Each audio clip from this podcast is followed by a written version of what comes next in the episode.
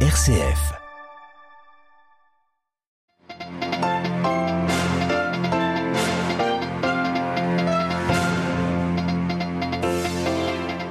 Des colonnes de fumée dans le ciel de Khartoum. Les habitants de la capitale soudanaise sont barricadés sans eau ni électricité sous le feu des balles. Deux hôpitaux ont dû être évacués.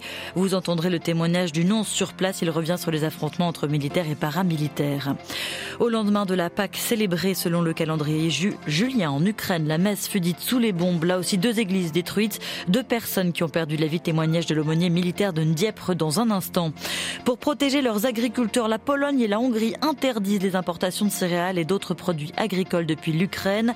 Inacceptable selon Bruxelles. Et puis enfin, retour sur la très lourde condamnation de Vladimir Kara-Murza à 25 ans de prison en Russie. Il était l'un des derniers grands critiques du Kremlin à ne pas être derrière les barreaux, exilé à l'étranger.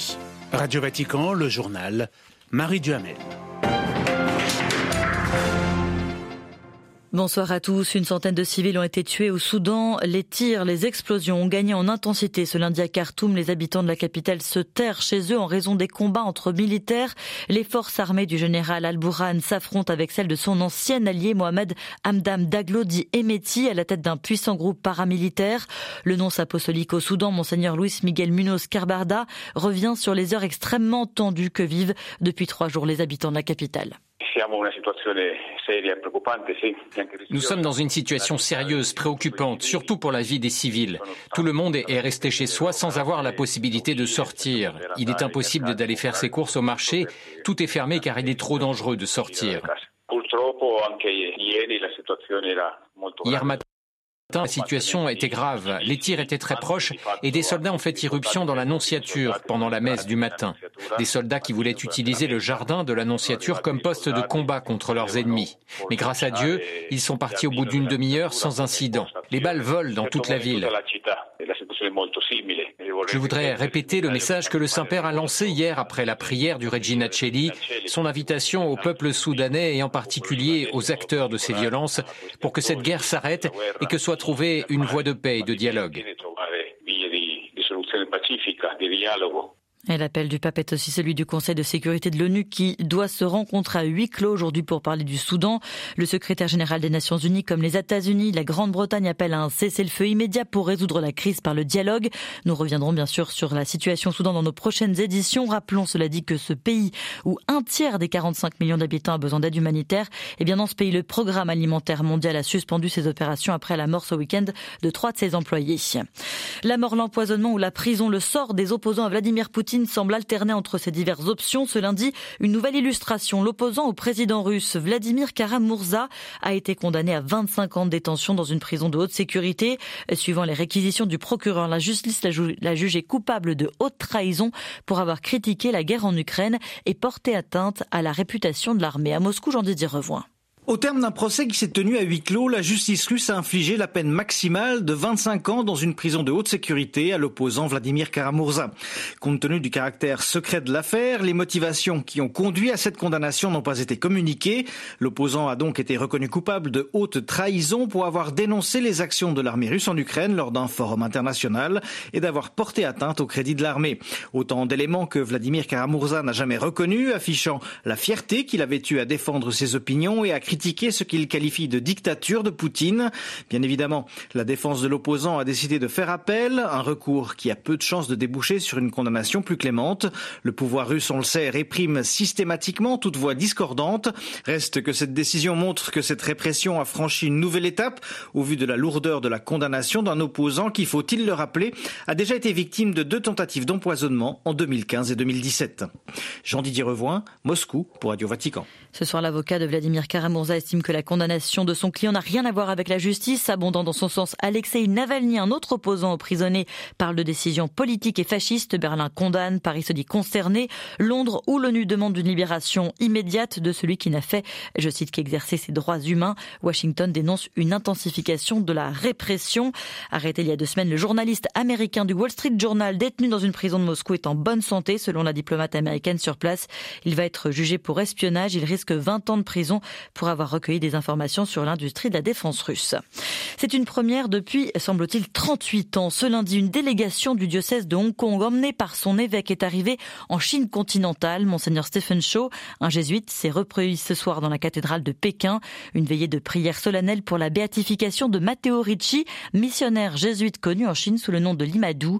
Les membres de la délégation de Hong Kong prieront sur la tombe du vénérable italien qui se trouve au cœur de l'école du Parti communiste.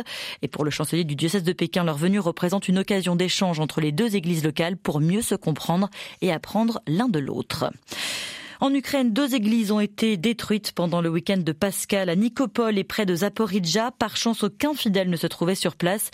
Un missile est tombé près après la messe ou pendant la nuit. Or, par précaution, les églises sont restées fermées dans la nuit de samedi à dimanche. C'est sous les bombes, cela dit, que le père Olé Ladniuk a célébré la résurrection du Seigneur. Ce Salésien est aumônier militaire à Dieppe, non loin de la zone des combats. On l'écoute.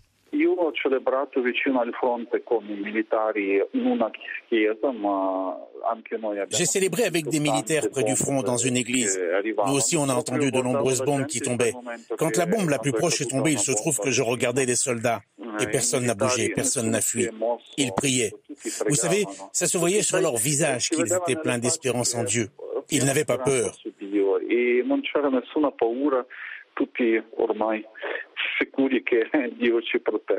Aujourd'hui, nous pensons tous que Dieu nous protège. Dans toutes les églises, les homélies portaient sur l'espérance, sur le bien qui triomphe du mal. Mais vous savez, c'est très difficile de prêcher quand il y a des morts. Hier, deux personnes sont mortes à Kherson alors qu'elles apportaient le pain de Pâques à consacrer, une tradition chez nous. C'est très difficile. Mais on espère que Dieu nous délivrera du mal qui nous accable. Et aussi, comme Jésus s'est sacrifié pour nous, nous devons nous sacrifier pour arriver à la paix. Des propos recueillis par Andrea De Angelis. Depuis plusieurs semaines, la colère montait en Pologne, Hongrie, Slovaquie. Les agriculteurs s'inquiétaient de l'importation sans droit de douane des céréales ukrainiennes dans leur pays. Pour les protéger, leurs gouvernements viennent de décider de suspendre l'arrivée du blé ukrainien, notamment, ce qui est inacceptable pour l'UE. Depuis, la Commission européenne a mis de l'eau dans son vin, tiraillé entre la nécessité de soutenir l'Ukraine et le besoin de protéger les agriculteurs de l'Union européenne. À Bruxelles, Pierre Benazé. Il n'est pas question de sanctionner, mais de trouver des solutions en faveur des Ukrainiens et des Européens, affirme désormais la Commission. Elle souligne que les pays voisins de l'Ukraine ont fait tout leur possible pour l'aider et qu'il ne faudrait pas créer des difficultés pour leur population. L'intention d'aider l'Ukraine reste la priorité, mais l'Union pourrait rétablir certains droits de douane, selon Myriam Ferrer, porte-parole du commissaire européen au commerce. Uh, la politique commerciale est notre compétence exclusive et c'est au niveau européen que de telles décisions peuvent être prises et c'est pourquoi nous disons que des actions unilatérales ne sont pas possibles selon les règles commerciales européennes. Nous avons un accord de libre-échange approfondi avec l'Ukraine et nous proposons de le prolonger car il est très important de continuer à soutenir l'Ukraine en ces temps difficiles. La Commission voit dans la baisse du prix des céréales un effet positif du soutien à l'Ukraine, mais ces tensions avec les producteurs européens laissent présager des difficultés que posera le chapitre agricole le jour encore lointain où commenceront les négociations d'adhésion de l'Ukraine à l'UE. Pierre Benazet, Bruxelles, RFI pour Radio Vatican. En Estonie, le nouveau gouvernement tripartite dirigé par Kaja Kallas a prêté serment aujourd'hui devant le Parlement pendant les quatre prochaines années.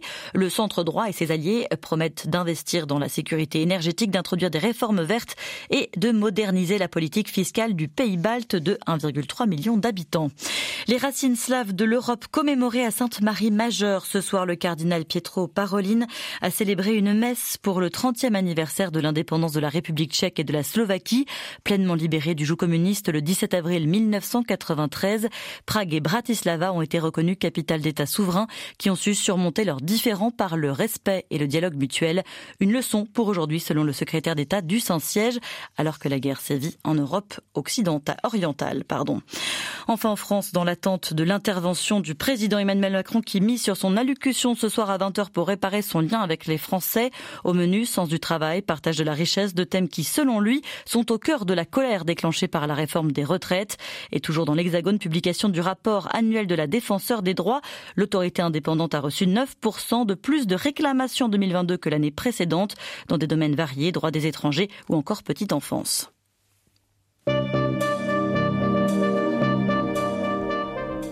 Voilà, c'est la fin de ce journal. Merci de l'avoir suivi. Merci de votre fidélité aux ondes de Radio Vatican. L'actualité du monde, de l'Église dans le monde et du pape François revient demain matin à 8h30.